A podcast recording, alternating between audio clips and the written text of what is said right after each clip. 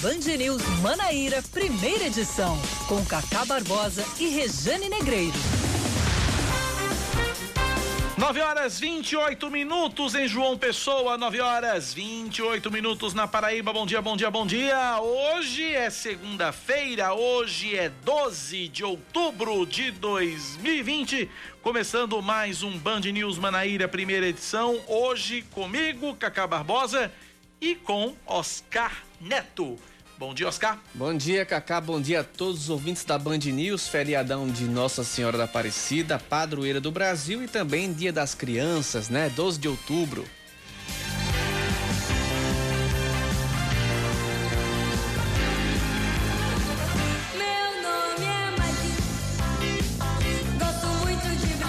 Essa não é do seu tempo, Oscar.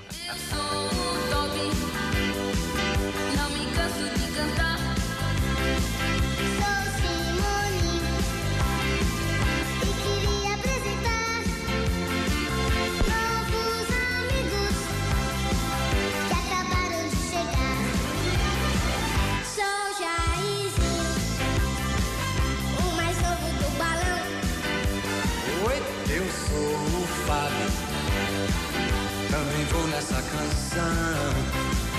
Somos amigos e queremos divertir nossos amigos no balão que vai subir.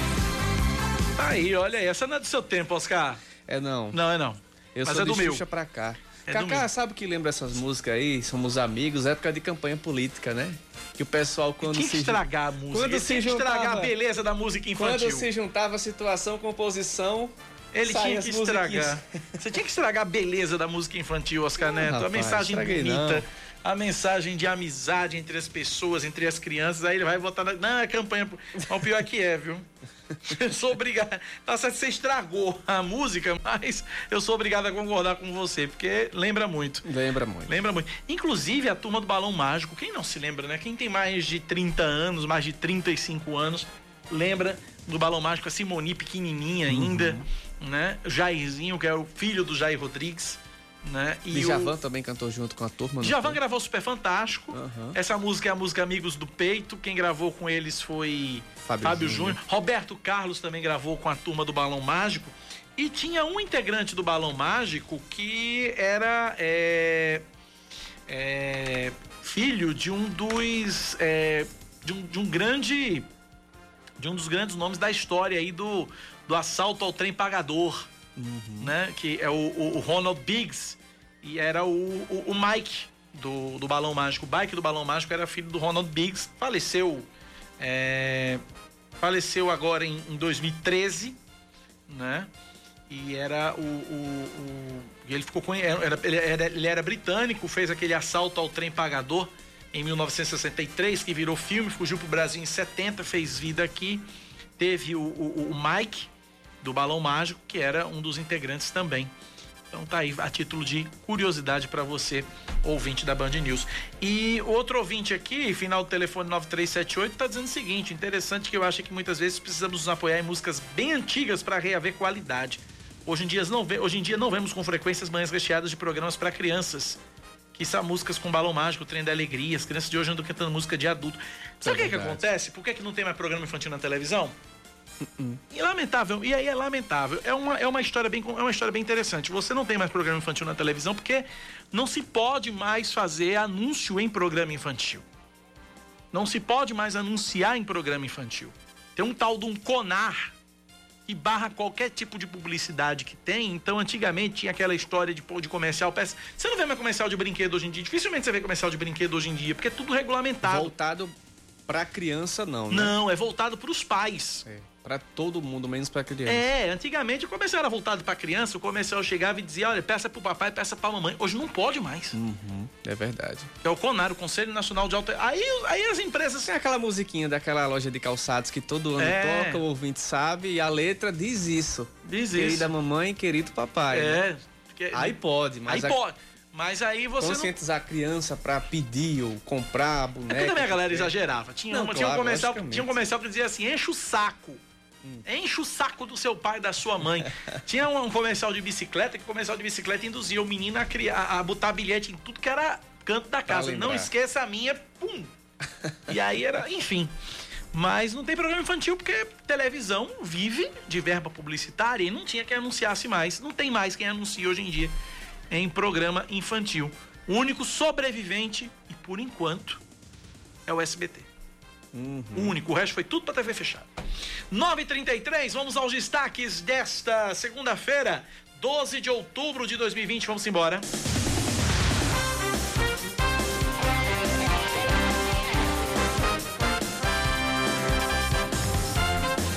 Morre aos 75 anos o ex-deputado federal e médico Armando Apilho. O político faleceu na manhã de hoje, vítima de infarto. Armando Abílio Vieira era natural de Itaporanga, no sertão paraibano, porém morava em Esperança, no Agreste, onde atuava como médico e radialista. Ele foi deputado federal pelo antigo PMDB de 1995 a 1999 e de 1999 a 2003. De 2003 a 2007, de 2007 a 2011 foi deputado federal pelo PSDB e de 2011 a 2015 pelo PTB. A família ainda não informou o horário e o local do sepultamento. A Comissão de Direitos da Mulher e a Comissão Parlamentar de Inquérito do Feminicídio da Assembleia Legislativa da Paraíba emitem uma nota de repúdio contra o comentário de um professor do Departamento de Engenharia Elétrica da Universidade Federal de Campina Grande. Nas redes sociais, Francisco das Chagas Fernandes Guerra perguntou quem faria os trabalhos mais perigosos e insalubres, se eram os homens ou as mulheres, e com palavras pejorativas. Disse que as mulheres ficavam latindo o tempo todo, inclusive chamando as mulheres de quengas. A CPI do feminicídio classificou as palavras como vergonhosas e ainda afirmou que as declarações incentivavam a violência doméstica. Em nota, a Universidade Federal de Campina Grande também repudiou as declarações e informou que vai abrir um procedimento para apurar a conduta do professor. A postagem é vergonhosa. É vergonhosa. A gente não conseguiu resumir 10%, por quê? Palavras de baixo calão o Baixíssimo tempo calão. todo. Baixíssimo Exatamente. calão. Eu não vou. Eu até pensei na possibilidade. Eu não tinha. Eu, eu- eu tinha, lido, eu tinha lido ontem o- Uhum. o- a mensagem. E aí eu ainda pensei, eu digo, não, vou trazer aqui um- o- a mensagem. Mas não dá. Não dá, não dá. Não dá, porque é, é- é- é terrível, é terrível o nível, perdão da perdoem a rima, mas é terrível, é baixo, é subterrâneo o nível das palavras proferidas por um professor. Por um professor. É terrível, é terrível, é terrível. A gente vai repercutir isso daqui a pouco aqui na Band News. O número de pessoas que estão na fila de adoção é nove vezes maior que o de crianças disponíveis na Paraíba. Os dados são do Conselho Nacional de Justiça. O estado tem 50 crianças disponíveis e 467 pretendentes na fila. Essa, criança, essa diferença acontece devido às categorizações que são impostas pelos pretendentes. De acordo com o CNJ, a maioria desses pretendentes só aceita crianças de até 6 anos de idade. Cacá, posso complementar uma informação Pois sua não. do velório do Armando Abílio? Ah, já saiu a informação já? Já saiu Vamos lá sim. então. O velório vai acontecer na casa dele, na rua Monsenhor Palmeiras Centro e na cidade de Esperança. E o enterro será amanhã, terça-feira, às 4 horas, no cemitério municipal. no município de Esperança, que é onde Armando Abílio fixou residência e deixou, quando deixou a política, voltou a atuar como médico e eh, atuando também, apresentando programa de rádio. Exatamente. Vamos lá, é com você, Oscar. É, vamos com a próxima É um informação. Um acidente na bifurcação das BR 230 e 101 em Santa Rita deixou uma pessoa levemente ferida e o trânsito lento no local nesta manhã. De acordo com a Polícia Rodoviária Federal, o acidente envolveu dois carros e um caminhão carregado de tijolos. A pessoa que ficou ferida foi atendida pelo SAMU e encaminhada para o Hospital de Emergência e Trauma daqui de João Pessoa. A PRF ainda está no local orientando esse tráfego. E os acidentes registrados nas estradas federais de todo o país tiveram queda de 10% no primeiro semestre deste ano. A melhora dos números refletiu na mesma proporção na quantidade de mortes entre janeiro e julho, redução de 10% em relação ao mesmo período de 2019. Os dados fazem parte de um levantamento apresentado pela Polícia Rodoviária Federal. Mês menos violento foi abril, no auge do isolamento social, com uma queda de 30% no número de acidentes. Futebol. Vamos lá, uma decisão judicial adia as eleições para o Conselho Deliberativo do Botafogo para o próximo domingo. O processo foi iniciado ontem já havia sido encerrado, mas antes que os votos fossem apurados, chegou à sede botafoguense uma liminar da Justiça determinando a inclusão de mais 22 nomes do grupo de oposição.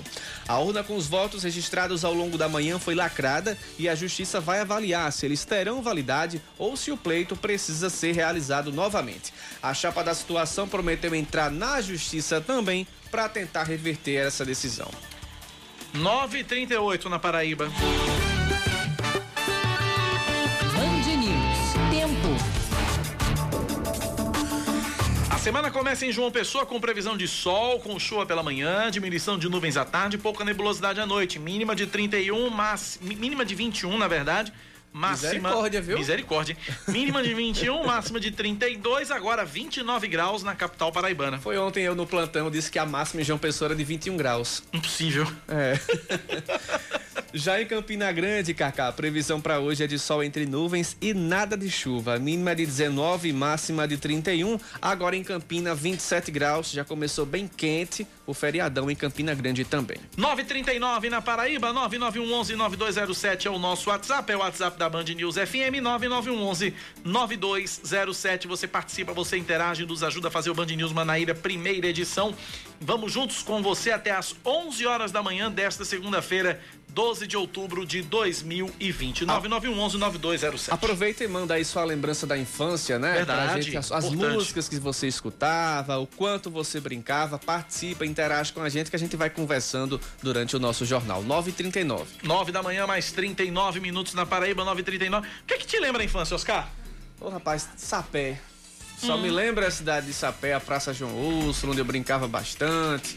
Os ursos que é lá a gente chama de urso, aqui é a laúça no carnaval, que eu bati os. Eu bati os quatro cantos de sapé numa bicicleta atrás de urso. Rapaz, era tanta coisa, muita coisa. O Clube Atlético Sapéense, a minha infância foi todinha em sapé. Minha infância, a minha infância foi não foi no Nordeste. Eu nasci em Recife, mas como meu pai trabalhava na Polícia Rodoviária Federal, é, aí eu fui muito pequeno. Menos de nove meses de vida, menos de um ano de vida, fui, fui morar em São Paulo, em Budas Artes, região ali na município ali da Grande São Paulo. E como eu fui filho único até meus sete anos, então minha babá era a televisão. minha babá era a televisão. E aí, uma das coisas que me marcam muito, né, é- é- quando eu assistia a televisão era isso aqui, ó.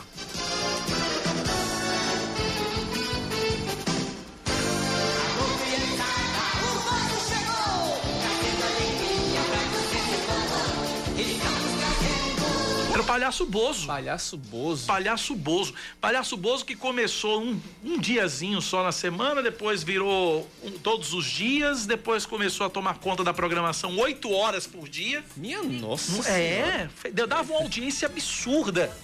Dava uma audiência absurda. Tinha um negócio no programa do Bozo que as pessoas ligavam. Eu já ganhei um presente do Bozo. Eu ganhei um boneco do Snoopy no programa do Bozo.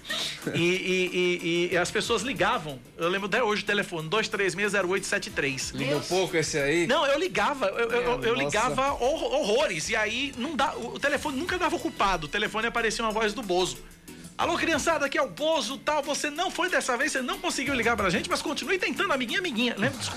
Eu liguei tanto, tanto, tanto, tanto que acabei ganhando. Eu queria ganhar uma bicicleta do Bozo, que era o prêmio máximo. Acabei ganhando o boneco do Snoopy. Mas o Bozo mexeu muito com a minha, com a minha infância. Eu sou do tempo de Bozo. Bem velhinho, viu? Ah, vamos lá então, vamos quebrar aqui as, as lembranças da infância aqui para trazer um Assunto assunto sério agora, pra né? trazer assunto chato pra caramba, mas que a gente precisa falar chato no sentido de que as pessoas estão cada vez mais sem noção. A exemplo de um professor da Universidade Federal de Campina Grande que fez uma postagem inominável.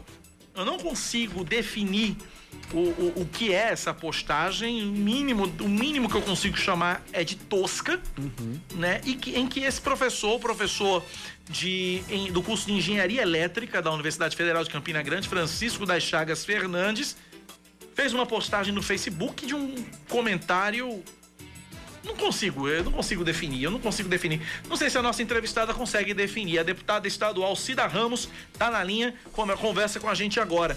Deputada, bom dia, bem-vinda à Rádio Band News FM, deputada. bom dia, bom dia a todos que fazem a rádio, bom dia a você, meu querido, porque eu tenho um, um apreço muito grande, bom dia aos ouvintes. Eu penso que esse professor que fez uma postagem gratuita, porque é uma postagem que não tem o menor senso né, do que é a realidade hoje do mundo em que ele vive, né, uma postagem que representa regressão em termos de civilidade, porque fez uma agressão gratuita a todas as mulheres do mundo. Né, dizer que as mulheres elas não podem é, ocupar a vida em sociedade, dizer que determinados trabalhos não, não podem ser executados para a mulher, é estar totalmente desconectado com o mundo em que vive, porque nós mulheres hoje estamos em todos os espaços da vida social. Né? Eu acho que o mundo ele é dividido, tem a questão de gênero, mas nós é, podemos ser o que quisermos, estamos em todos os as atividades sociais, em todas as relações sociais. Então, é um, foi uma agressão muito gratuita. E o que preocupa é com essa cultura, cultura da violência, que acaba, começa com uma agressão verbal, com uma postagem que para muitos né, pode parecer, não é uma postagem isolada, individual, não é. é. Faz parte de uma cultura que considera que a mulher é um ser submisso, é um ser inferior, é alguém que sempre vai ter é, é, ser patrimônio de alguém. Então, nós repudiamos imediatamente a Assembleia Legislativa através da Comissão das Mulheres, através da CPI do feminicídio, mas em nome de todos os parlamentares,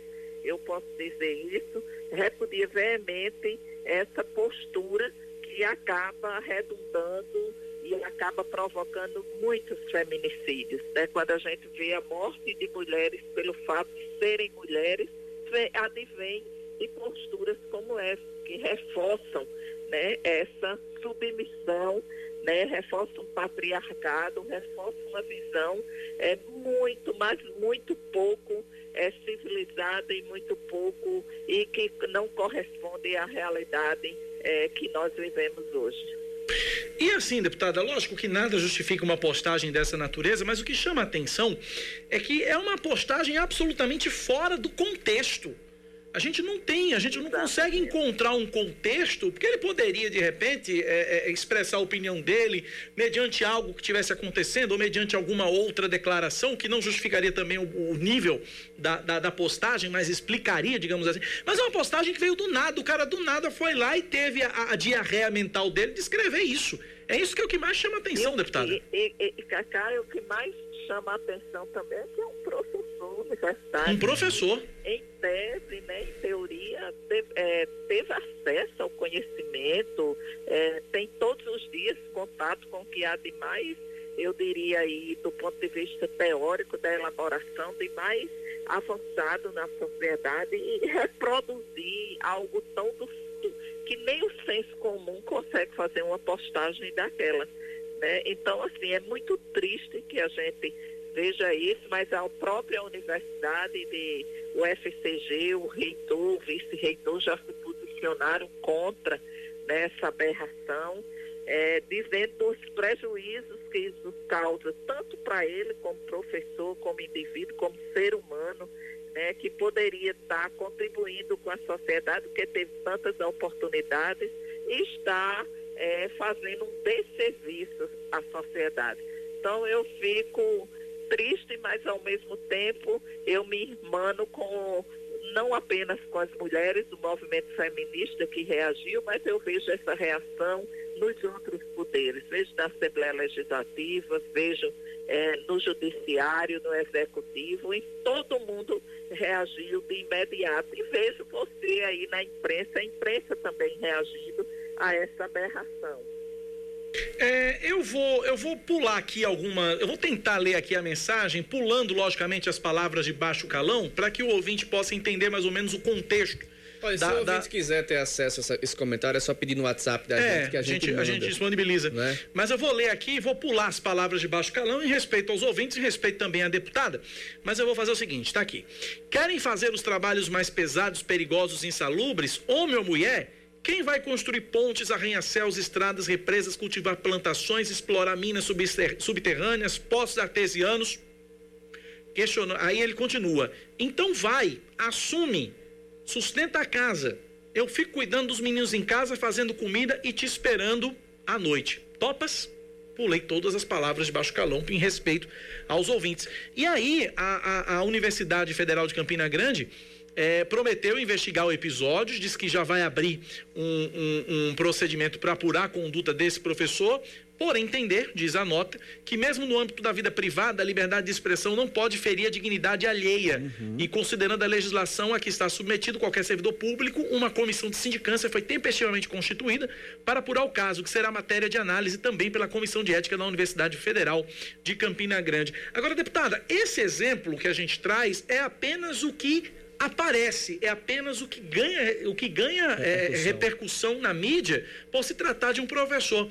Mas quantas e quantas outras declarações que não ganham e não têm o mesmo peso dessa, é, o mesmo, a mesma repercussão dessa, são ditas e são proferidas não nas redes sociais, mas pessoalmente às mulheres, deputada. É um número absurdo, é uma falta de respeito gigante. É um número absurdo.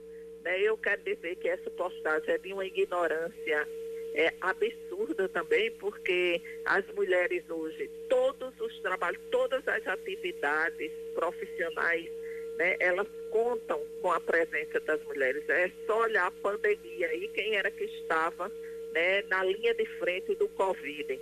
Qual o maior número de mortes?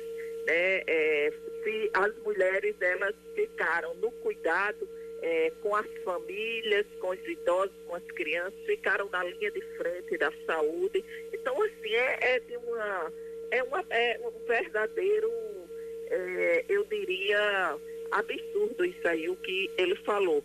Ah, como ele, tem muitos, porque nós estamos vivendo um, um momento da vida eh, do Brasil, da vida paraibana, eu diria até do mundo, em que as pessoas, elas eh, perderam qualquer, ou, ou uma parte, né, que faz parte de um projeto eh, onde eh, a não civilidade, o retorno à barbárie parecem eh, predominar na consciência dessas pessoas. Então é muito ruim que a gente reproduza essa cultura. É, não adianta a gente é, a- exigir abertura é, de serviços para as mulheres, de proteção, se a gente também não, não luta e não muda a cultura. E mudar a cultura faz parte de toda a sociedade. É na escola, né? por isso que é tão importante que as professoras, os professores discutam em sala de aula a questão de gênero, né, a questão da sexualidade, e tudo isso é, precisa ser modificado e a gente só modifica modificando esse projeto de nação que nós temos hoje é, no país. É um projeto que reforça esse tipo de cultura e nós né, é, estamos na luta contra isso. Oscar Neto pergunta para a deputada Cida Ramos. Deputada, só para a gente ter uma ideia, o Brasil né, é o quinto país no ranking mundial da violência contra as mulheres. Aqui ocorrem em média 180 estupros por dia. Além disso, os salários atribuídos correspondem a 67% do salário dos homens. A gente vê aí, né, é, esse reflexo dessa falta de respeito que se tem com as mulheres, é, seja por, por um professor, por uma rodinha de conversa entre amigos, aquelas coisas como o Kaká falou, é, que não são ditas, não tem repercussão, que ficam ali na, na risadinha, mas que tem um fundo é, de uma falta de respeito muito grande. Então, a gente tem que combater essa cultura, essa cultura seja do estupro, seja de uma brincadeira, porque fere a dignidade. E eu acredito que a Assembleia, que a CPI do feminicídio tem feito muitas reuniões, tem debatido muito isso durante as sessões, né?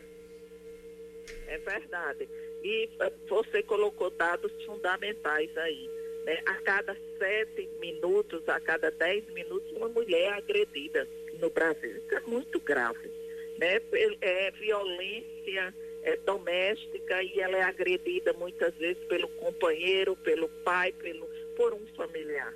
É, o, o, aumento do número do, de feminicídio nesse, nessa pandemia cresceu é, bastante, né? 22% da França, aqui no Brasil mais de 30%. É, é uma violência que vai se reproduzindo no dia a dia, se não for combatida, se não for enfrentada, ela se naturaliza. É por isso que nós temos que reagir imediatamente a uma postagem que pode parecer algo isolado, mas não é, faz parte dessa cultura, né? Porque é dessa postagem que nós vamos naturalizando né, essa relação de gênero existente hoje no nosso país. A, a, Assembleia Legislativa, a CPI do feminicídio, eu digo, todas nós, deputadas, independente de partido, nós somos cinco, mas estamos muito unidas é, no sentido de é, enfrentar esse tipo de postagem, enfrentar é, o feminicídio, de querer desvelar essa, essa cultura de poder ter leis e propostas, e aí, para ser justo, eu tenho que dizer que tem muitas propostas de proteção e de enfrentamento é, a essa cultura por parte também do, dos, dos deputados, homens, né, porque já se atingiu naquela casa um, um patamar de discussão em que a gente, todos os dias ali, reforça a necessidade é, de lutarmos contra o patriarcado, contra essa cultura que subordina, que coloca as mulheres numa posição de inferioridade. E o que nós queremos não é, em momento nenhum, é substituir isso por uma cultura em que as mulheres é, mandem nos homens ou tenham uma superioridade. O que a gente quer é a igualdade de gênero, é o respeito, é a dignidade humana. Né? Porque esse professor ele não atentou só contra as mulheres, ele atentou contra a humanidade, contra é, é, os direitos humanos. Ele atentou contra uma sociedade que todos sejam reconhecidos como humanos que somos. Né? Então é isso que todos os dias a CPI do feminicídio é, procura discutir quando a gente realiza as oitivas, né? realizamos oitivas com a delegada Maísa, com a, a segurança é, é, a Secretaria de Segurança do nosso Estado, mas realizamos com o Judiciário, realizamos com o movimento feminista. Né? Vamos, a pandemia não permitiu, mas nós vamos ouvir, inclusive, os agressores, os familiares das mulheres que sofreram feminicídio. Né? É, é um objetivo é fazer com que essa CPI, ao final, ela possa sair com um conjunto de propostas para a sociedade, contribuindo não apenas com é, a apuração dos fatos, mas sobretudo com a prevenção, é, contribuindo com a educação, para que a educação exerça um papel fundamental nesse processo, com a cultura, e, e seguir com essa rede que hoje agrega o Tribunal de Justiça, OAB, é, pro, é, promotorias, Ministério Público. A CPI tem tido a felicidade de juntar esses essas pessoas, o executivo, de juntar é, todo mundo numa ampla frente em defesa da vida e em defesa das mulheres e em defesa de uma sociedade onde a, a democracia, a civilização, o respeito ao ser humano possa ser a tônica. Conversamos, portanto, com a deputada estadual Cida Ramos, do PSB. Deputada, muito obrigado pela atenção conosco e com nossos ouvintes. Um excelente feriado para a senhora. Obrigado pela participação. Obrigada, um abraço grande aos ouvintes e a vocês que sempre me acolheram de forma tão carinhosa. Muito obrigada. Obrigado, deputada. 9 e 56 na Paraíba. A gente vai para o intervalo rapidinho e na volta a gente continua com mais informações aqui nesse feriado Band News FM Manaíra até às 11 da manhã. 9 e 56.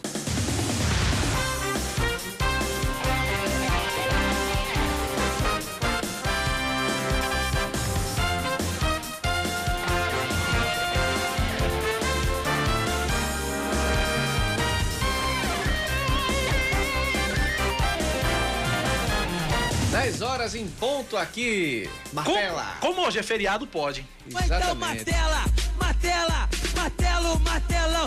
Nos pregos 10 em ponto.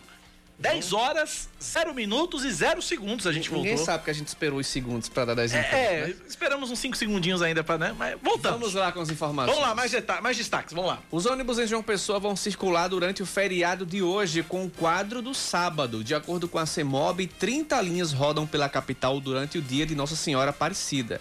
Vamos lá, os ônibus em atividade são as linhas circulares: 1500, 5100, 2300, 3200, 3507, 5307, além das linhas 1001 e 5110.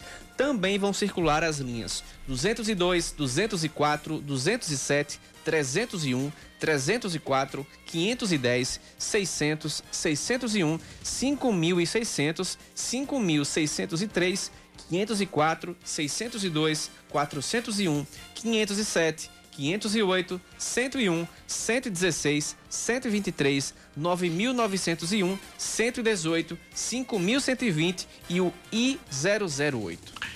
Deve ser enterrado hoje no município de Vista Serrana, no sertão paraibano, o corpo da ex-deputada estadual Socorro Marques. Ela morreu na manhã de ontem em um hospital particular de João Pessoa após passar cinco dias internada. Socorro tinha 86 anos e morreu por causa de um infarto. A servidora pública estadual aposentada foi prefeita de Vista Serrana por dois mandatos e eleita deputada estadual por duas vezes em 1998 e 2006.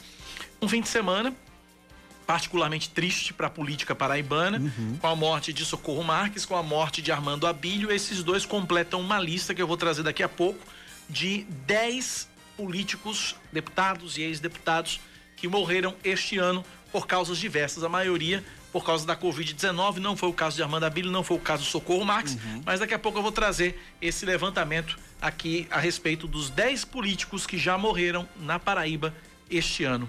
Mas caso te- triste, uma tristeza absurda. Exatamente. Vamos lá. O Superior Tribunal Militar mantém a condenação de um pipeiro a dois anos e três meses de reclusão por estelionato em razão de ter deixado de fornecer água em uma comunidade na Paraíba após a prestação do serviço ter sido paga pelo Exército. Já viu isso, Cacá? O cara quis enganar até o exército. Exatamente. Num tempo desse de seca, comunidades do sertão do interior do estado precisando de água e o cara faz isso. De acordo com o processo, em janeiro de 2017, o pipeiro deixou de realizar a entrega de água nas comunidades Boa Vista e Boa Vista 1 e Motorista 2, no município de Quixaba, a cerca de 250 quilômetros de João Pessoa. Para receber o pagamento, o pipeiro apresentou uma planilha com assinaturas falsificadas por ele.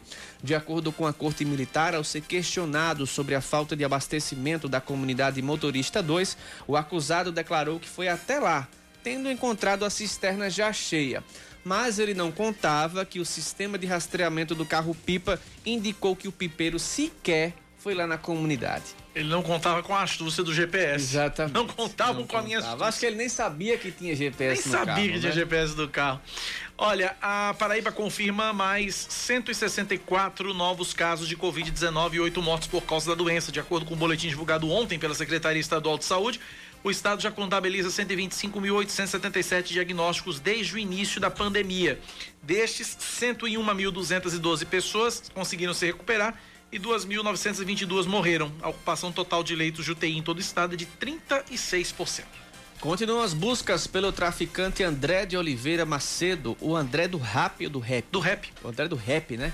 Um dos líderes do PCC solto por uma decisão do ministro Marco Aurélio Melo do STF. Eu já ia, eu já ia ler ministro Gilmar Mendes, Não, não é. pela força do hábito, mas Mas Gilmar Mendes foi- criticou a decisão. Criticou? Foi. Minha gente, acabou a corrupção. a liminar acabou caçada pelo presidente do STF, Luiz Fux, mas a suspeita é de que o criminoso já partiu para o Paraguai. Mas claro. Marco Aurélio Melo defendeu habeas corpus, além de criticar o presidente do Supremo e o governador de São Paulo, João Dória. Em entrevista exclusiva à Rádio Band News FM, o magistrado disse que o caso teve uma repercussão demasiada e alegou que algumas pessoas gostam de circo e de sangue.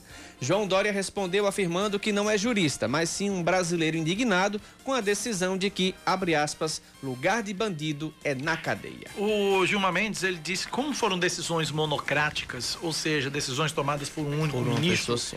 né? No caso, a decisão da, da, da, da, da, da- soltura do André do Rap foi do, do ministro Marco Aurélio, Uhum. aí quem reverteu foi o Luiz Fux. O, o Gilmar Mendes ele entende que decisões como essa deveriam ser tomadas pelo colegiado e não em decisões monocráticas. Uma verdadeira pataquada. Soltaram o cara, aí o Luiz Fux mandou prender, mas aí já era tarde demais, o já tinha se empirulitado pro Paraguai e de lá não sai tão cedo. Eu acho é o quê? Eu acho- ah, me- meu Deus do céu, vamos embora. Vamos falar de esportes, vai. O piloto britânico Lewis Hamilton vence o Grande Prêmio de Eiffel na Inglaterra e fez história mais uma vez na Fórmula 1. O inglês igualou o recorde de 91 vitórias do alemão Michael Schumacher na categoria. O, holandês Max Verstappen da Red Bull e o australiano Daniel Ricciardo da Renault completaram o pódio. Inclusive, Hamilton teve, recebeu uma homenagem muito bonita né? do filho do Schumacher. Recebeu das mãos do filho do Michael Schumacher o capacete que o Schumacher usou, né, em como marca aí dessas 91 vitórias igualadas a Schumacher. Semana que vem, vai daqui a dois domingos, é Portugal, a corrida em Portugal e Hamilton pode superar e se tornar o piloto que mais venceu na Fórmula 1. Aonde Hamilton vai parar? Quem sabe? Espero que vá longe, eu gosto do cara. Com certeza, Eu gosto do cara, eu certeza. gosto do cara, gosto da, do estilo de pilotagem, gosto do caráter do Hamilton. A índole também. A é índole do Hamilton. importante. Pois é. 10 da manhã, 6 minutos na Paraíba, 10 e 6, 99111-9207 é o nosso WhatsApp, é o WhatsApp da Band News FM, 9911-9207. Olha, é, esse levantamento que eu vou trazer a respeito dos 10 deputados e ex-deputados que, que faleceram este ano, vou dar o devido crédito por uma questão de justiça, foi feito pelo jornalista Suetone Souto Maior, nosso companheiro que trabalha ali na, na, na Rádio CBN. Então, um abraço a Suetone e vou trazer aqui a lista dele, que é, é, é, é interessante. Hoje foi Armando Abílio, né, aos 75 anos, vai fazer 70, e- faria 76 agora no fim do ano. Então Armando Abílio morreu de infarto é, enquanto dormia. Depois, aí ontem tivemos a ex-deputada Socorro Marques, tinha 86 anos, também em decorrência de um infarto. Antes dela, em julho, teve Genival Matias, deputado estadual Genival Matias, morreu aos 53 anos, é, morreu vítima de morte súbita enquanto veraneava. Aí depois nós tivemos Zenóbio Toscano, de 74 anos, Ginaldo Vanderlei, de 69 anos, Wilson Braga, de 88, Lúcia Braga, de 85. Esses morreram vítimas da Covid-19. Inclusive, Wilson Braga e Lúcia Braga morreram em datas próximas, no mês de maio, né? Eles foram internados também próximos, né? Exatamente. Depois tivemos o ex-deputado Nivaldo Manuel, de 74 anos, morreu devido a um câncer. Marcos Odilon, que também foi prefeito de Santa Rita, morreu após complicações de uma cirurgia.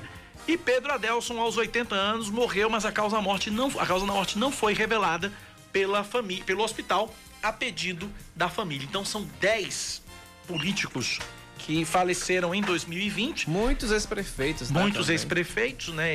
Ex-governador, no caso de Wilson Braga, ex-secretário, no caso de, Mar- de Pedro Adelson, enfim. Tivemos aí, temos aí essa lista. Eu espero que pare por aí. Né? É Eu espero que pare por aí. 10 da manhã, mais 8 minutos agora. 10 e 8. Jona Brito já tá na linha já, Samara? Já? Então eu tenho informações sobre o feriadão. Feriadão de Nossa Senhora Aparecida. Isso, é, informações do trânsito. Somente hoje, dois acidentes foram registrados. Joana Brito, nossa companheira aqui na Rádio Band News FM e repórter da TV Band Manaíra, tem as informações. Bom dia, Joana. Oi, Cacá. Bom dia, você, todos os ouvintes da Band News FM Manaíra. É isso mesmo, viu? Dia das Crianças aí tá movimentado. A gente registrou, a gente foi até a, a BR-101, né, onde aconteceu logo cedo, por volta das 5 e meia da manhã, um acidente.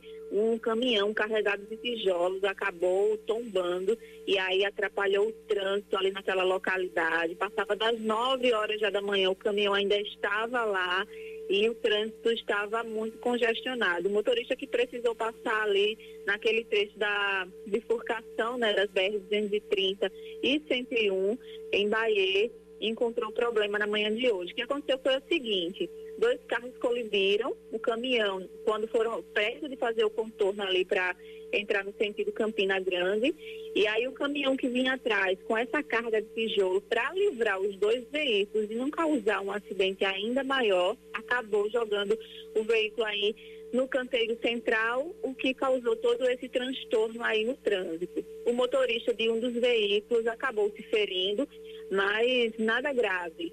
Felizmente foi socorrido por uma equipe do SAMU, né, para o Hospital de Emergência e Trauma de João Pessoa com feri- ferimentos leves, é, só e saiu de lá consciente e orientado. A gente conversou com o motorista do caminhão que também não sofreu, não teve nenhum ferimento, só foram danos materiais. A Polícia Rodoviária Federal estava no local, né, para orientar ali o tráfego. E até umas 9h30, mais ou menos, esse caminhão ainda estava por lá atrapalhando o trânsito. Agora, da BR-101 para a Avenida Epitácio Pessoa, onde um outro acidente foi registrado na manhã de- deste feriado, né, Dia das Crianças. Um motorista que perdeu o controle e acabou batendo em uma árvore ali na Epitácio Pessoa, isso por volta das 8 e meia da manhã. E, de acordo né, com testemunhas, o motorista invadiu a contramão e parou. E só parou porque bateu nessa árvore. Com o impacto da batida, a parte frontal do carro ficou inteiramente destruída. Esse motorista, é, um homem de 60 anos, foi socorrido por uma equipe do Corpo de Bombeiros. Ele também teve ferimentos leves. É, testemunhas disseram ainda que ele estava com sintomas de embriaguez, mas o batalhão de trânsito da Polícia Militar não confirmou essa informação. Um pouquinho de prudência não faz mal a ninguém. Volto com você, Cacá. Verdade, Joana. Obrigado pelas informações, obrigado pela participação aqui na Band News FM Manaíra. A gente continua falando do feriado.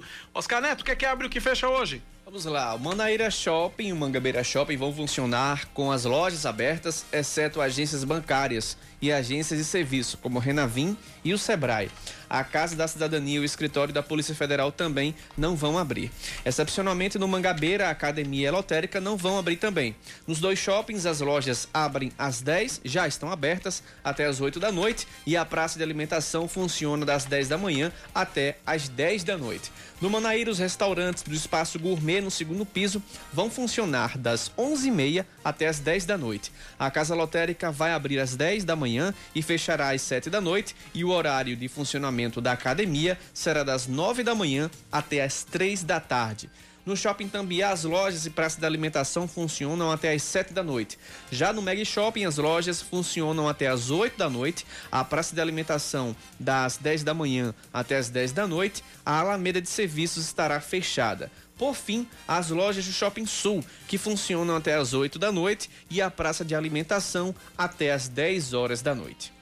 Tem mais. Os trens não funcionam hoje, mas voltam a operar normalmente amanhã.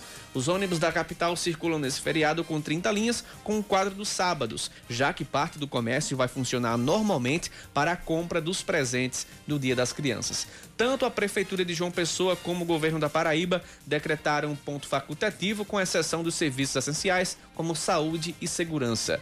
As agências bancárias e dos Correios estarão fechadas durante toda esta segunda-feira. Cacá, como vai ser o seu Dia das Crianças quando sair daqui? Rapaz, eu tô pensando em dar uma passadinha pra ver se eu compro o meu presente pra Ah, mim. é? Um presente pra mim. Eu não sei o que eu vou comprar, mas eu vou comprar um presente pra mim. eu, eu- eu- me considero criança. Ah, tá. O importante é se presentear, O né? importante é me presentear. Talvez eu siga aqui a dica da matéria de Aline Guedes, da reportagem de Aline Guedes, porque o celular, não que eu vá comprar um celular pra mim, mas o celular é o artigo mais pedido pela criançada neste Dia das Crianças. Para os pais que planejam presentear os seus filhos com um smartphone ou um tablet, não vou comprar um smartphone nem um tablet, mas talvez eu compre algo ligado à tecnologia, algum brinquedinho eletrônico pra mim, alguma coisa nesse sentido. Mas para quem vai comprar especificamente celular ou tablet para criançada, o importante é tomar algumas precauções na hora de deixar a criança navegar pela internet. Reportagem que vai chegar em instantes com a Aline Guedes. Foi-se o tempo em que o sonho das crianças era ganhar um brinquedo no dia 12 de outubro. Agora o desejo é outro, um smartphone. E os pequenos têm um argumento na ponta da língua. Pra poder conversar com os meus amigos, pra falar com os meus pais quando eles não estão comigo e também pra jogar. Eu quero ele porque para eu poder conversar com os meus amigos, para eu poder jogar e me divertir e para eu poder estudar um pouco melhor. Essa geração, que parece que já nasce com a habilidade natural para a tecnologia, quer estar conectada, quer os likes, as lives, os TikToks e os games. Mas essa avidez pelo mundo virtual preocupa, ou pelo menos deveria preocupar os adultos. De acordo com dados da empresa de cibersegurança Kaspersky, a grande maioria dos adultos não está bem inteirada sobre o que os seus filhos fazem na internet. Oito em cada dez pais admitem que ou não controlam de maneira suficiente as suas atividades digitais ou não exercem nenhum tipo de monitoramento. Já 18% dos entrevistados disseram que gostariam de ter mais controle, mas encontram dificuldade pela falta de tempo ou pela pouca habilidade com a tecnologia. A cabeleireira Sônia Santos presenteou o filho com o primeiro smartphone quando ele completou 10 anos. Ela conta que tenta controlar o tempo dele grudado no celular, mas confessa que é difícil lutar contra o fascínio da tecnologia. Eu monitoro sim, com que frequência ele fica no celular, o que ele faz. Porém, às vezes é um pouco difícil, mas eu tento, sabe, controlar. Inclusive o tempo que ele fica à noite, para não passar a madrugada no celular, que muitas crianças hoje em dia fazem isso. A psicopedagoga Carolina Rodrigues alerta que, assim como é papel dos pais mostrar aquilo que a web tem de positivo para oferecer, também cabe a eles a conscientização sobre a melhor forma de monitorar e proteger a experiência online de seus filhos. O celular e suas diversas funções trazem muitos benefícios para a aprendizagem das crianças. Oferecem lazer, informação de qualidade e novos ensinamentos através do universo dos aplicativos. Porém, o manuseio excessivo, somado a outros fatores, pode aumentar a irritabilidade, falta de empatia, imediatismo e ansiedade. Sobre as consequências da internet para os filhos, as mais apontadas pelos entrevistados foram a insônia, diminuição das atividades sociais e queda na autoestima. 8% dos pais afirmaram que os filhos passaram a sofrer de depressão. Para evitar problemas como esses, a psicopedagoga Carolina Rodrigues dá algumas dicas para conseguir o equilíbrio da tecnologia e da vivência plena da infância. Ensine a criança a lidar com o tédio, para que comece a entender e trabalhar algo que acontecerá na vida, que é a frustração. Ofereça alternativas, dê atividades para o seu filho, crie brincadeiras. Conheça os gostos virtuais e tente trazer para o mundo real. Explique, converse e estabeleça limites. Dar limites é dar amor. O estudo da Kaspersky faz parte da campanha Crianças Digitais e foi realizado em seis países da América Latina para analisar o quanto pais e mães estão envolvidos e comprometidos com a vida digital de seus filhos.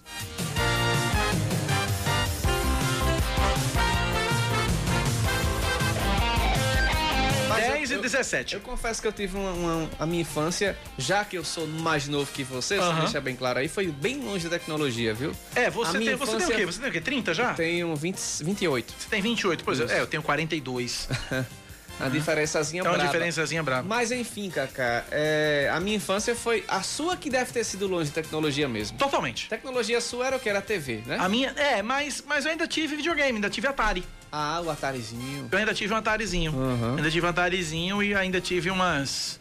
Cinco, uns, umas cinco ou seis, umas cinco ou seis fitas. Né? Agora sim, cinco ou seis fitas, agora eu tive aquelas fitas, porque antigamente, Hum. é, fita, cartucho, né? Quem é mais velho vai lembrar. Tinha aqueles cartuchos que você comprava, porque um cartucho de um jogo era um, um original, era uma fortuna. E aí você comprava, não era, não era falsificado, mas era genérico, né? Os, fa- os fabricantes fa- fa- faziam, que era cartucho de quatro jogos. Eu sei. Eram cartuchos que vinham quatro Fazia jogos. uma maruagem lá e colocava os jogos tudo no cartão só. É, botava tudo num cartucho só. E aí, como era que você fazia pra trocar? Você tinha, você tinha duas chavezinhas, Sim. dois, do- duas chavezinhas. E aí você, por exemplo, queria um jogo tal, e você tinha combinação de chaves e tal, eram quatro combinações de chaves, cada combinação era um jogo. Então joguei muito, joguei muito Pac-Man, Space Invaders, eh, River Raid, eh, joguei Enduro, joguei Donkey Kong, joguei Ah, Kong Pitfall, eu joguei... é, é, é, é, os mais velhos vão lembrar, já já, vão- já, já vai aparecer uma lista de jogo de Atari aqui. É, Fro, Frosby, Uhum. Fros, Frostbeat, acho que era esse, que era um bonequinho num- que você pulava umas pedrinhas de gelo, né? Pra você montar o iglu e tal. Eu acho que você jogou muito Mario também. Não, Ou não pegou essa época? não, Mario na época- eu tive, eu tive. Depois eu tive Nintendo, depois eu tive o Nintendinho, o Super Nintendo, aí joguei Mario, mas na minha infância mesmo, infância, infância, infância. Foi com Atarizão. Aí foi com Atarizão, foi com Atarizão. Aí eu jogava muito Keystone Capers, que era É polícia e ladrão. Você era, um, você era um policial que você tinha que correr atrás do ladrão e você pegava e levava. Olha, era.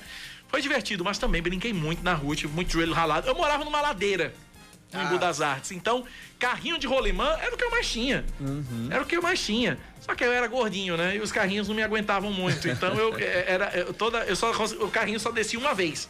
Aí no que descia era uma rolimã que ia embora. Eu já perdi tanta rolimã, já me ralei tanto descendo descendo ladeira. Ai, Minha rua de casa era tempo ladeirona assim. Era, Hoje- era, era um barato. Hoje somos donos de casa, né? Graças a Deus. Temos Donos de casa, trabalho, pagadores de conta. é, impostos. pagadores de impostos. Mas em casa, quando eu não tenho o que fazer em casa, quando eu tô parado em casa e eu quero relaxar um pouquinho, eu jogo videogame. Eu tenho um- Ah. um, um, Android TV em casa que eu, Eu que eu, que eu instalei um- uns emuladores de videogame e aí eu jogo essas coisas todas e tal. E, e aí na adolescência, aí na adolescência eu ia muito pra, não sei como é que vocês chamavam aqui, mas em Recife a gente chamava de playtime. Que era as casas de fliperama, que era uma casa de fliperama. E aí tinha muito joguinho. Aí, eu- aí foi quando eu comecei a jogar, foi quando eu conheci Street Fighter. Ah. é, é, joguei muito Street Fighter, muito Aquele Street você Fighter. tinha o do, do carro também, né? Que era a, maior, maior coisa, chegar e sentar naquela cadeira. Acho que era OutRun. OutRun. Eu joguei muito, joguei muito, joguei muito. Eu gostei muito de videogame. Eu acho que essa minha veia, essa minha tara por tecnologia vem dessa época. Da, da- dos videogames, era muito legal. 10 e 20 na Paraíba, vamos pro intervalo, a gente volta já já com mais notícias pra você aqui na Band News FM. 10 horas 23 minutos na Paraíba. A Justiça Eleitoral multa três candidatos a prefeito de João Pessoa por propaganda antecipada. De acordo com a decisão, João Almeida, do Solidariedade, ah, Raoni Mendes, do Democratas e Rui Carneiro, do PSDB, teriam feito postagens pagas em redes sociais no período de pré-campanha. De- Para João Almeida e Raoni, a multa atribuída foi de 5 mil reais para cada um, que é o valor mínimo legal. Já Rui Carneiro foi condenado a pagar aproximadamente 107 mil reais, valor referente ao dobro do que ele supostamente gastou no período de pré-campanha na internet. Os candidatos podem recorrer das decisões. A cidade de Campina Grande, que comemorou ontem 156 anos, é uma das mais desenvolvidas do interior do Nordeste. A Rainha da Borborema tem o segundo maior PIB entre os municípios, com mais de 200 mil habitantes. O levantamento de 2017 mostra que o valor campinense, que foi de 8 bilhões 648 milhões de reais, foi abaixo apenas do registrado para a Feira de Santana, na Bahia, de 13 bilhões 657 milhões de reais. A terceira colocada foi Caruaru, em Pernambuco, com 6 bilhões 877 milhões. As informações divulgadas pelo IBGE revelam que, tendo em vista todo o PIB da Paraíba, o de Campina Grande teve participação de 14%, a segunda maior entre as cidades do estado. O município tem mantido essa colocação desde o início da série histórica em 2002. Parabéns a Campina Grande, que ontem comemorou mais um aniversário, 156 anos. Parabéns à Rainha da Borborema. Terminam hoje as inscrições para o concurso da Prefeitura de Mari. Estão sendo oferecidas 858 vagas, sendo 143 imediatas e 715 de cadastro reserva. As oportunidades são para 45 cargos diferentes que exigem formações acadêmicas que vão do ensino fundamental ao ensino superior. Os interessados devem se inscrever através do site idib, idib.org.br, idib.org.br. Pelo menos quatro paróquias dedicadas a Nossa Senhora Aparecida em João Pessoa vão ter programações para celebrar o Dia da Santa hoje. Elas ficam localizadas no 13 de maio, Colinas do Sul, Cristo Redentor e no Valentina Figueiredo. Este ano não há programação arquidiocesana. A gente fala, a gente fala agora sobre é, uma informação que chega de Brasília. O chefe do Centro Nacional de Prevenção e Combate aos Incêndios Florestais do Ibama pede demissão um mês após ter sido nomeado. José Carlos Bentes de Moraes alegou questões pessoais ao pedir a exoneração do cargo. Preve Fogo é o principal órgão responsável pela política de combate a incêndios florestais. A saída do chefe do órgão ocorre no momento crítico para o Pantanal, que há meses sofre com a destruição provocada pelo fogo. De acordo com o Instituto Nacional de Pesquisas Espaciais, 14% da área do bioma foram queimados em ape- apenas em setembro deste ano. Ontem o Papa Francisco lamentou os incêndios no Pantanal durante a oração na Praça São Pedro, no Vaticano. Por falar nisso, Cacá, ontem eh, os bombeiros conseguiram controlar um incêndio que Sim. já atingia a Serra Negra do Lá no Norte. Rio Grande do Norte, né? Rio Grande do Norte, exatamente. Estava chegando já a divisa com a Paraíba, mas após 15 dias de muitas queimadas, eles conseguiram controlar Graças as chamas. É, e esse, o município havia decretado um estado de calamidade e informou que o fogo atingiu pelo menos 12% da estação ecológica do Seridó. Mas a boa notícia é essa: o incêndio já foi controlado. E vamos com informações do esportes. É difícil, tá difícil a vida do Cruzeiro. Ei, é verdade, viu? Como é difícil a vida do crente cruzeirense, viu? O Cruzeiro demitiu o técnico Ney Franco. A saída se deu após o clube ter empatado em 0 a 0 com o Oeste, que é o lanterna da Série B do Campeonato Brasileiro. O resultado fez a Raposa cair para a 19 colocação do torneio, ou seja, a vice-lanterna. Ney Franco, que chegou ao clube em setembro, comandou o Cruzeiro em sete jogos, sendo duas vitórias, um empate e quatro derrotas, um aproveitamento de 33,3%. A Raposa venceu apenas uma das últimas seis partidas. A diretoria vai em busca do quarto treinador para a equipe nessa temporada. O time mineiro já foi comandado por Adilson Batista, Enderson Moreira e Ney Franco, o último que passou pelo Cruzeiro. Rapaz, Ei, tem jeito não. É Série C pro Cruzeiro, viu? Tem jeito não. É Série C pro Cruzeiro. Atenção, nação cruzeirense, ano que vem tem Botafogo e Cruzeiro. Se o Botafogo não cair pra D, né? Exatamente. 10 da manhã, mais 27 minutos na Paraíba, 10 e 27. 991119207 é o nosso WhatsApp. A gente continua falando aqui, trazendo notícias locais aqui para você. As autoescolas e centros de formação de condutores vão poder entregar diretamente ao motorista a carteira nacional de habilitação. Juliana Santos tem as informações. Os motoristas agora podem receber a carteira de habilitação nas próprias autoescolas onde eles estiveram matriculados. A decisão tomada pelo Detran da Paraíba levou em consideração a situação pública com a pandemia do coronavírus, o protocolo de retomada das atividades na administração pública, além de resoluções do Conselho Nacional de Trânsito. Para o superintendente do Detran, Agamenon Vieira, essa é mais uma forma encontrada para diminuir o tempo de atendimento e evitar aglomerações. E é para pegar aquela a carteira física, a CNH, ele pode optar por uma autoescola ali mais próxima, só é optar, chegar lá e dizer que quer receber lá mesmo. E aquele que quiser é, continuar recebendo é, na, na, própria unidade do Detran, que às vezes a unidade está mais próxima da casa dele, ele, ele também faz essa opção. Ainda de acordo com a Gaminon, cerca de 80 autoescolas distribuídas em todo o estado podem solicitar ao Detran, por meio de ofício, o serviço de entrega. Também essas autoescolas não têm obrigatoriedade de entregar, é opção da autoescola. Mas como o sindicato, a associação das autoescolas e a maioria, muita gente dona de autoescola, eles procuraram o Detran para a gente flexibilizar nisso. O presidente do Sindicato das Autoescolas, Claudiano Fernandes, classifica a decisão como um passo importante para a modernização dos serviços, assim como as aulas teóricas à distância que estão sendo disponibilizadas desde julho desse ano.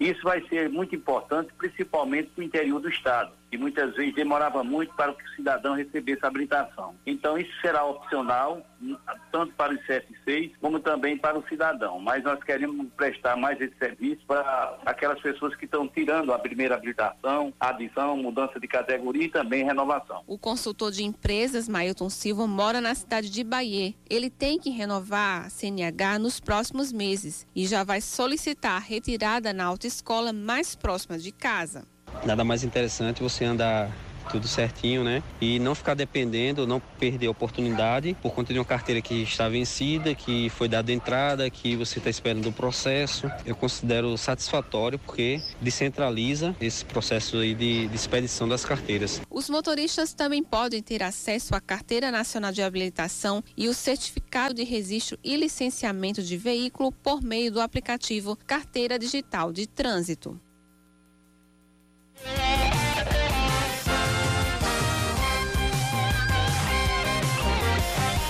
10 e meia, seu Oscar. Pois é, 10 e meia. Especialistas alertam sobre falhas na obra da falésia do Cabo Branco. Esse assunto é muito recorrente, ninguém resolve, coloca pedra, faz um ali, faz vistoria, a barreira cai e ninguém resolve. Quem e tá tudo certo. Exatamente, tá tudo certo. E também serve de, de, de, de, de, de, de informações para guia eleitoral, né? Vamos lá, Juliana Santos traz todo esse imbróglio. Imbróglio. Imbróglio. É. Que envolvem a barreira do Cabo Branco. A erosão da falésia do Cabo Branco sempre foi um desafio para os gestores da capital. Os especialistas alertam que a combinação do desmatamento das grandes construções e a ação das correntes marítimas ajudam a aumentar o problema. Para conter o desgaste da barreira, a Prefeitura Municipal de João Pessoa iniciou uma obra que, segundo a especialista em direito ambiental pela PUC do Rio de Janeiro, Maria Carmen Cavalcante, apresenta algumas falhas. A questão de terem dividido o estudo de impacto ambiental foi uma forma que o município encontrou, a prefeitura, de fazer o licenciamento ambiental que, segundo eles, acho que estavam achando que estava demorando muito. Então ficou uma parte do licenciamento no continente, uma parte do licenciamento marítimo. Isso não existe. O estudo é um todo e o licenciamento tem que se dar como um todo. Pela SUDEMA, que foi o órgão para quem o IBAMA passou a competência que era originária dele para o licenciamento. Não existe o que a prefeitura coloca de interesse local para justificar o licenciamento só daquela área. Isso é uma manobra para licenciar a obra e começar a obra de uma maneira atabalhoada e perigosa, porque o que está sendo feito lá, ninguém tem a certeza do que, que vai acontecer. O biólogo Ricardo Rosa faz um alerta sobre os impactos ambientais que a intervenção pode ocasionar em outras praias da capital no período de um ano. Isso incluiria a própria praia do Cabo Branco, a praia de Tambaú e talvez até a própria praia de Manaíra, porque o sedimento que vai ficar retido no Cabo Branco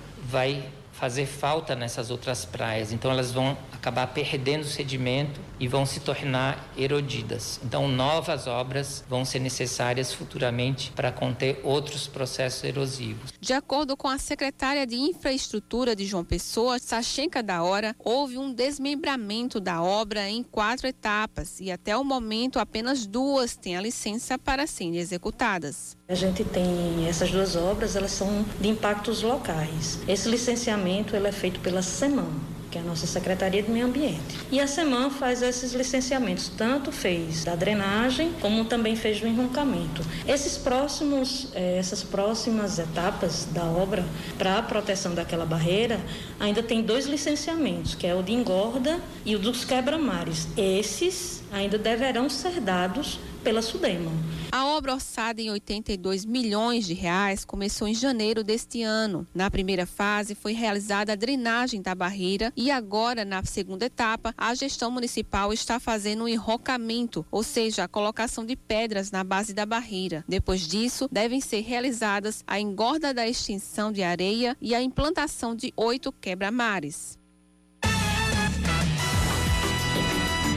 10 da manhã, mais 34 minutos na Paraíba, 10 e 34. A gente agora fala de eleições 2020.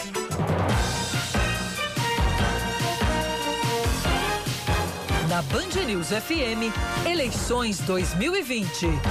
Vamos saber o que é que os candidatos fazem nesta manhã de segunda-feira, 12 de outubro de 2020. É a agenda dos candidatos à Prefeitura de João Pessoa. Anísio Maia, do PT, pela manhã se reúne com a equipe de campanha. À tarde, visita apoiadores na Zona Sul, se encontra com militantes em Cruz das Armas e à noite faz um encontro virtual com a militância do PT e do PCdoB. Camilo Duarte colabora com o Diário da Causa Operária. Camilo Duarte que é candidato do PCO. PCO, exatamente. Carlos Monteiro, da Rede Sustentabilidade, visita o bairro Colinas do Sul pela manhã, à tarde funcionários e à noite grava conteúdo para redes sociais. Cícero Lucena, do PP, se reúne com a equipe de campanha pela manhã, à tarde participa de um aniversário, em seguida faz visitas no Vista Alegre, no bairro São José. À noite tem um encontro com religiosos em uma casa de recepções. Seguindo com a agenda dos candidatos, agora com a candidata Edilma Freire, do PV, se reúne com a equipe de campanha e visita o bairro de Mangabeira agora pela manhã. À tarde se encontra com jovens no Cabo Branco e com moradores de Mangabeira 2. À noite participa de uma missa no Valentina. Ítalo Guedes, do PSOL, se reúne com a coordenação de campanha pela manhã. À tarde participa de uma live sobre direitos das crianças e de adolescentes nas redes sociais do partido. À noite se reúne com apoiadores. João Almeida, do Solidariedade, grava para o Guia Eleitoral pela manhã. À tarde se reúne com a equipe de campanha, em seguida os moradores do Timbó e Varadouro. À noite visita moradores do Costa e Silva e participa do lançamento da campanha de uma candidata vereadora em Paraty. Nivan Ferreira, do MDB, visita a comunidade Riacho Doce pela manhã e grava o guia eleitoral. À tarde se reúne com a equipe de campanha e faz um bandeiraço e um adesivaço no Parque Paraíba. À noite visita o bairro de Cruz das Armas. Rafael Freire, da Unidade Popular, não divulgou a agenda pela manhã. À tarde faz uma panfletagem na Praça da Paz dos Bancários, não divulgou a agenda para a noite. Ramadantas não divulgou a do PSTU, Ramadantas do PSTU não divulgou a agenda para amanhã e para a noite e à tarde grava vídeos da campanha. Raoni Mendes do Democratas grava o guia eleitoral pela manhã, à tarde visita o Jardim Aeroclube no Cristo, é, ou melhor, visita o Jardim Aeroclube, o Cristo Redentor e faz a adesivagem bandeiraço Epitácio Pessoa. À noite visita o Alto do Mateus. Ricardo Coutinho do PSB faz uma caminhada na Avenida Epitácio Pessoa pela manhã e não divulgou a agenda para tarde e para noite. Rui Carneiro, do PSDB, grava vídeos pela manhã, à tarde e visita comerciantes no, na Praia do Sol. À tarde tem encontros no bairro São José e reunião interna. À noite se reúne com apoiadores em Mangabeira. Valber Virgulino do Patriota, pela manhã faz um adesivaço no comitê, no cruzamento das avenidas Rui Carneiro e Nego. À tarde grava o guia eleitoral. À noite participa de um encontro virtual com o Conselho de Economia e se reúne com um candidato a vereador na comunidade Laranjeiras e finaliza visitando o bairro de Mangabeira 7. Tá aí, portanto, a agenda dos candidatos à Prefeitura de João Pessoa, a quem interessar possa. 10 da manhã, 37 minutos na Paraíba, 10 e 37 Agradecer aqui o Paulo Andrade. Bom dia, Cacá. Minha opinião sobre a barreira é tirar a circulação de pessoas e carros e deixar a natureza seguir o seu curso, retirar o asfalto, calçadas, pois o preço e as vibrações podem influenciar muitos lugares pela Europa e Estados Unidos fazem isso. Paulo Andrade, obrigado, Paulo. Um abraço para você. Também o Valdeio do Lima também com a gente. Obrigado pela participação e pela audiência aqui na Band News FM. Vamos pro intervalo? 10h38. Paulo do Bessa também que tá com a gente. Obrigado, Paulo. Vamos pro intervalo, a gente volta já já com o último bloco do Band News Manaíra, primeira edição. Você continua interagindo com a gente, mandando a sua mensagem para o nosso WhatsApp 9911 9207 9911 9207. 10h37.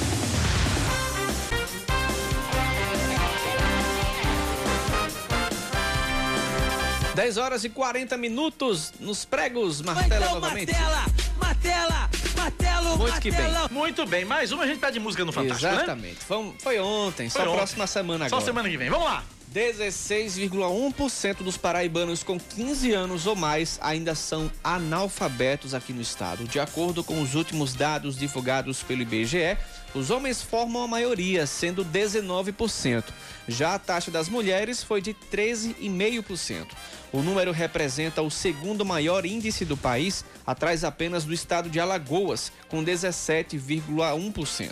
Para o IBGE, a taxa de analfabetismo é o percentual de pessoas de determinada faixa etária que não sabe ler e escrever um recado ou um bilhete. Mais de 54% da população adulta de João Pessoa está acima do peso e desse mesmo grupo, 20% das pessoas são consideradas obesas.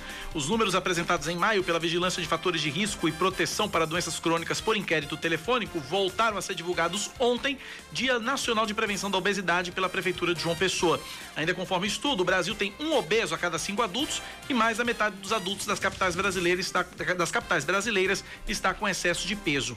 O sobrepeso e a obesidade ocorrem quando a ingestão de energia supera o gasto do organismo, que torna um fator de risco para o desenvolvimento de doenças como hipertensão, doenças cardiovasculares, risco de acidente vascular cerebral, diabetes, distúrbios do sistema locomotor e alguns tipos de câncer. Hoje, dia de Nossa Senhora Aparecida, padroeira do Brasil, a Diocese de Campina Grande tem uma programação especial, com missa e carreata com a imagem da Nossa Senhora de Fátima vinda de Portugal. A missa deve ser realizada às 10 da manhã na igreja matriz da paróquia de Nossa Senhora Aparecida, no Presidente Médici. Já está acontecendo. Exatamente. Já a concentração da carreata acontece às três da tarde na igreja de Santo Antônio, no bairro de mesmo nome, de onde segue para a igreja matriz de Nossa Senhora de Fátima e São João Paulo II, no bairro Aloísio Campos. Lá também vai haver a missa às 5 da tarde e a entronização da imagem e também das relíquias. Seguindo com mais um destaque para você. Apesar de ninguém ter acertado as seis dezenas do concurso 2307 da Mega Sena, sorteada sábado, um grupo de pessoenses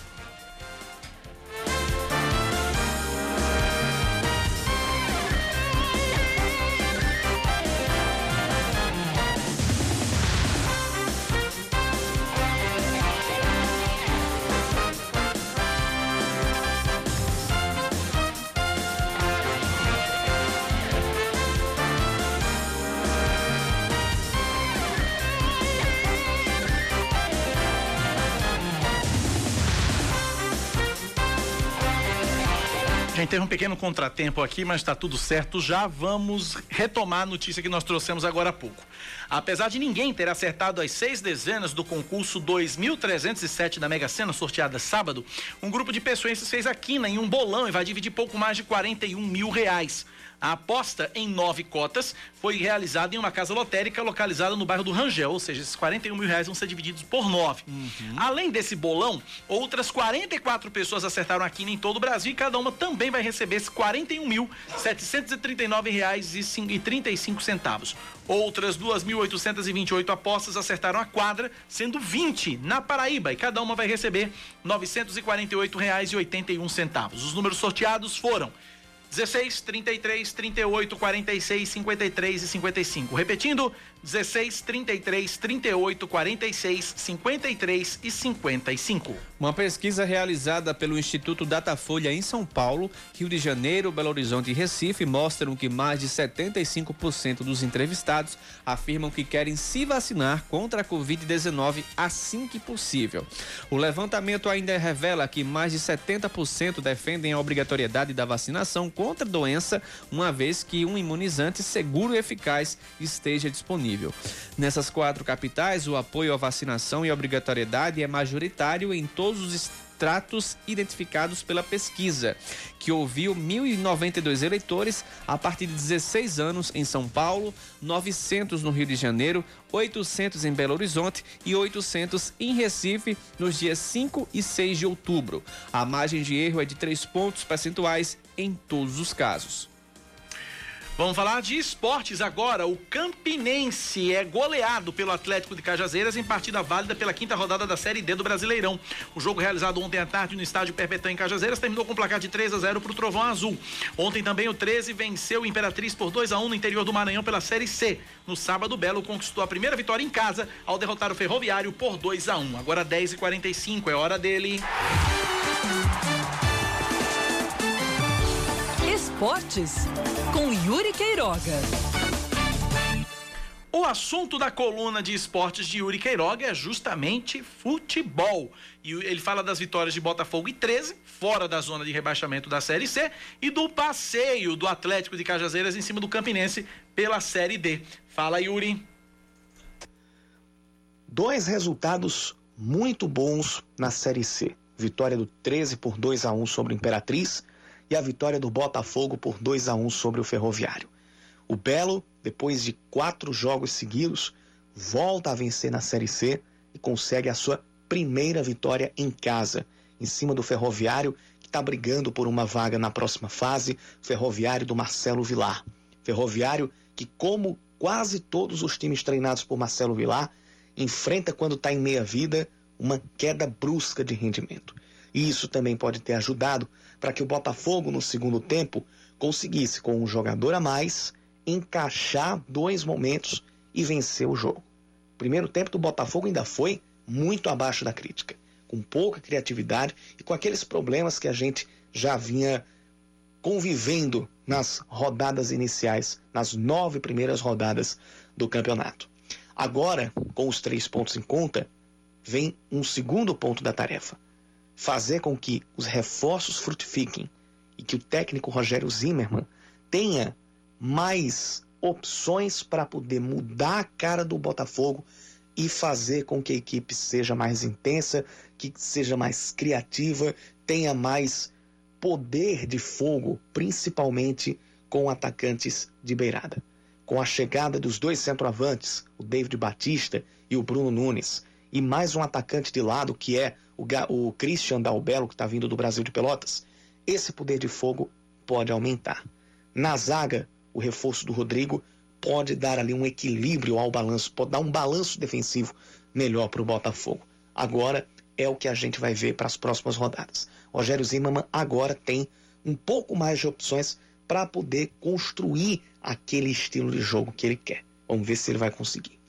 O 13 continua a sua evolução, em que pese ainda ter coisas para resolver, principalmente do meio de campo para frente, ainda tem falhas com a perda de muitas oportunidades. O Hermínio, quando entra, perde muitos gols, perde bolas fáceis, inclusive. O Bruno Mota voltou a ter atuações irregulares, mas mesmo assim o, o 13 está num, numa evolução e está num caminho bem interessante, sob o comando do técnico Márcio Fernandes, que chega à sua terceira vitória em quatro jogos. Melhor que isso, o 13 está a um ponto do G4. Agora vem os dois testes de fogo. Em casa, o time enfrenta o líder Santa Cruz e depois encara o Paysandu. Vencer esses dois jogos é a senha que o 13 tem para poder deixar a briga pelo rebaixamento ou contra o rebaixamento e se concentrar numa briga por classificação que até três rodadas atrás era inimaginável. E na Série D, o Atlético meteu 3 a 0 para cima do Campinense. Está evoluindo também o Atlético, principalmente no meio campo. Mas essa vitória mostrou muito mais as desvirtudes do Campinense do que a evolução do Atlético. O Campinense, que tinha vencido por 2 a 0 o Afogados da Engazeira, que tinha empatado com a América de Natal em casa e que aparentava ser uma equipe que tinha organização, parece estar perdendo essa organização jogo a jogo. O técnico Givanildo Salles voltou a ter três zagueiros, voltou a fazer um 3-5-2. Mas, primeiro, teve um baque quando o goleiro Valdson engoliu um frangaço aos quatro minutos do primeiro tempo. E depois, o lateral direito Alex Travassos não conseguiu se encaixar aquele esquema. Falei já do, há alguns dias da importância do 3-5-2 para o Campinense. O time parece ser um time de nota só, de uma nota só, porque não tem um meio-campo criativo. Meio-campo criativo praticamente não existe. E depende dos laterais para criar as jogadas. Ontem, o Campinense não tinha Alex Murici para fazer essas jogadas. Murici não foi liberado pelo departamento médico. Quem entrou em campo foi o, Alex Travassos. E ele não se encaixou nesse esquema. Pior, no primeiro tempo, ainda foi expulso depois de um lance infantil, onde ele jogou a bola contra o corpo do bandeirinha Kilden Tadeu. Comprometeu ainda mais o Campinense.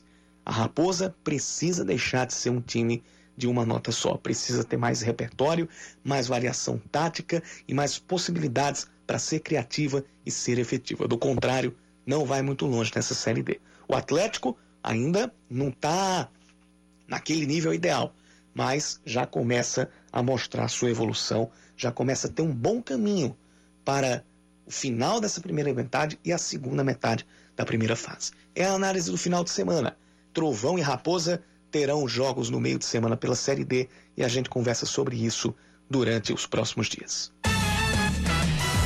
10 e 51 a expectativa da Câmara de Dirigentes Logistas e João Pessoa é de aumento de 8% nas vendas para o Dia das Crianças em comparação com o ano passado. De acordo com o vice-presidente da CDL, Sérgio Miranda, o comércio deve ficar bastante movimentado por causa da data comemorativa e também da necessidade de consumo das pessoas. A gente tem uma, um consumo represado dos meses de pandemia, né, que o comércio passou fechado, e isso vai se juntar ao consumo é, que já é aumentado devido ao Dia das Crianças. Então a gente essa é uma expectativa de 8% em cima do ano passado.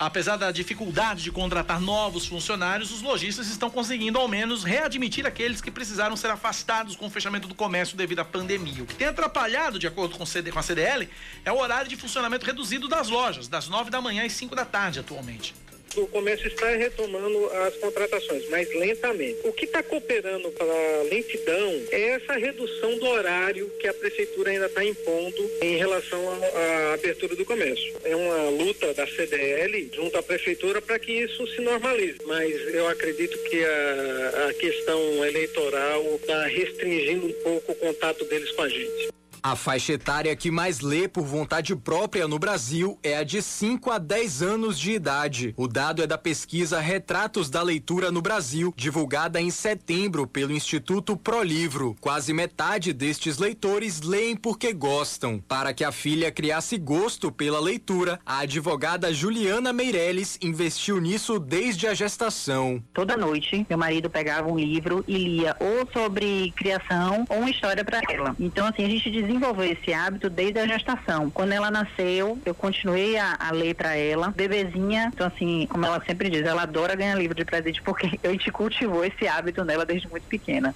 Com 10 anos de idade, Luísa Meirelles já virou até escritora, com dois livros publicados, e vê a leitura como algo fundamental na vida dela. Com ela, eu viajo sem sair do lugar, consigo viajar para a China, para o Japão, eu consigo sair do planeta, eu consigo ir para uma galáxia, então eu consigo sair do lugar sem sair do lugar. Isso é super legal, eu acho super divertido e você consegue aprender coisas novas. Para a psicopedagoga Nádia Pinho, o incentivo à leitura na infância é muito importante para o desenvolvimento da criança. Criar o hábito de ler dentro de um processo de desenvolvimento para que a criança, quando chegue no momento de leitura e escrita, aquilo não seja algo novo e desprazeroso, que vem acompanhado do processo de prazer, ler por prazer, ler para descobrir, ler para conhecer. E aí a gente consegue fazer um desenvolvimento da criança dentro do seu processo e não algo obrigatório. O primeiro livro de Luísa, chamado A Menina que Morava no Hotel de Cabeça para Baixo, foi apresentado na última edição da Flica, a Feira Literária Internacional de Cachoeira, no Recôncavo Baiano.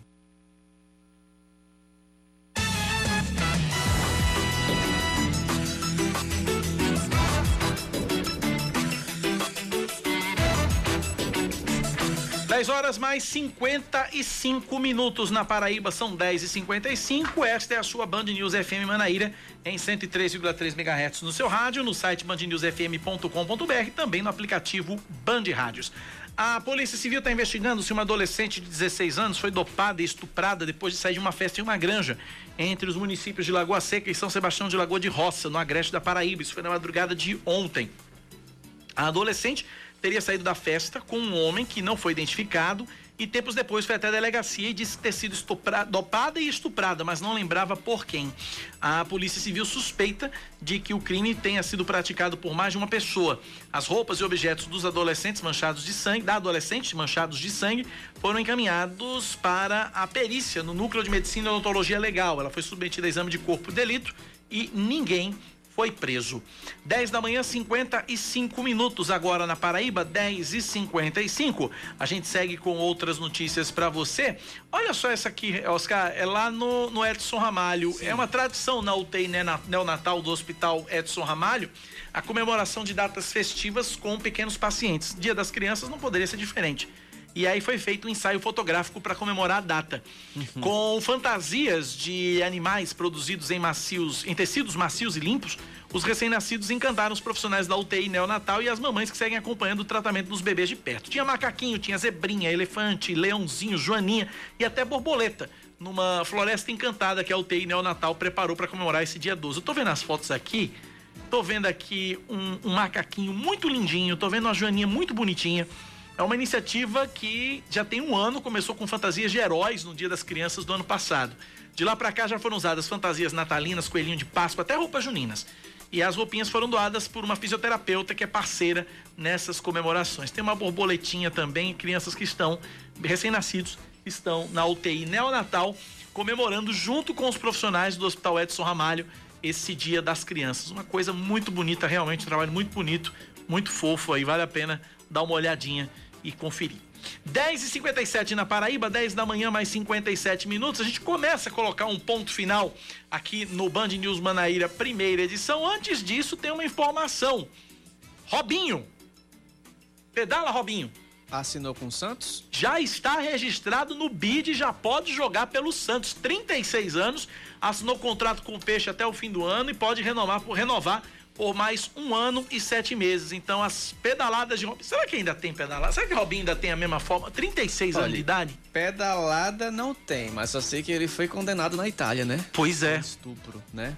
Pois Inclusive, é. Inclusive, tiveram várias manifestações de entidades aqui é, do futebol brasileiro sobre essa volta de Robinho. Ele disse que não foi uma condenação definitiva, que pode ter ainda, pode recorrer dessa decisão, mas enfim, foram nove anos, né? A primeira instância, mas ele recorreu da decisão. O segundo um jurista, o atacante anunciado pelo Santos no último sábado não pode ser considerado culpado nesse momento. Aquele velho trânsito em julgado, né? É. Ele ainda pode recorrer, mas enfim já está na vida, está registrado no BID. Pode eu jogar. Eu conheci pode... o BID com Yuri, viu? Pois Yuri, é. Toda vez que eu assumi o plantão aí, tinha BID até umas horas aberto com é, ele olhando das tudo mais jogador variadas equipes. Mas enfim, Tá boa aí, sorte então. pro Robinho nessa volta aí, boas pedaladas também. E olha, um alpinista morre e outro fica preso a uma altura de 200 metros após uma pedra deslizar do cânion espraiado em Urubici, Serra de Santa Catarina. A operação de resgate feita por policiais militares teve, a duração de seis horas. O acidente ocorreu ontem, durante um percurso feito de rapel, no momento em que eles subiam um cânion, por volta das 10 da manhã. A pedra atingiu a cabeça do empresário Lucas de Zorzi, de 39 anos, que ficou inconsciente e morreu. O amigo dele, Diego Braga, de 31 anos, não conseguiu se mover do paredão e foi resgatado com ferimentos leves. 10 e 59 Vamos embora. Eu, eu vou embora, volto amanhã às 6 Já da manhã era. aqui na Band News FM. Oscar Neto segue com você porque vai começar o Band News Station com Eduardo Barão e Ellen Brown. Valeu, Oscar, um abraço. Valeu, um abraço, até amanhã, Cacá. Até amanhã, tchau, tchau. Você ouviu Band News Manaíra, primeira edição.